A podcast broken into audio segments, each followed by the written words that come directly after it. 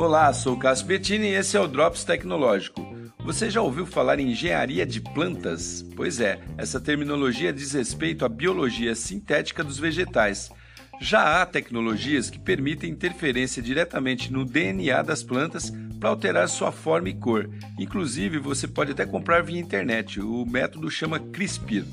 Agora, cientistas da Universidade de Stanford, nos Estados Unidos, criaram um circuito genético sintético que pode ser incorporado a uma planta sem interferência no DNA, mas que controla suas células no modo como elas, entre aspas, aí pensam, podendo, por exemplo, acelerar ou retardar o desenvolvimento da raiz em uma determinada ocasião.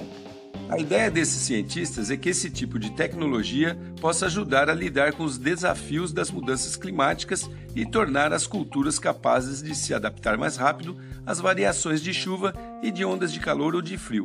Eles já trabalharam esse projeto em laboratório, agora realizarão testes em culturas comerciais como o sorgo, por exemplo, que é uma planta multiuso e serve até para a produção de biocombustíveis, para você ter uma ideia. Tudo isso para se aprimorar a resistência dessas plantas. Seriam então a geração de super plantas? Vamos ver que vai dar, né? Sou Cássio Bettini compartilhando temas sobre tecnologia, inovação e comportamento. Até o próximo.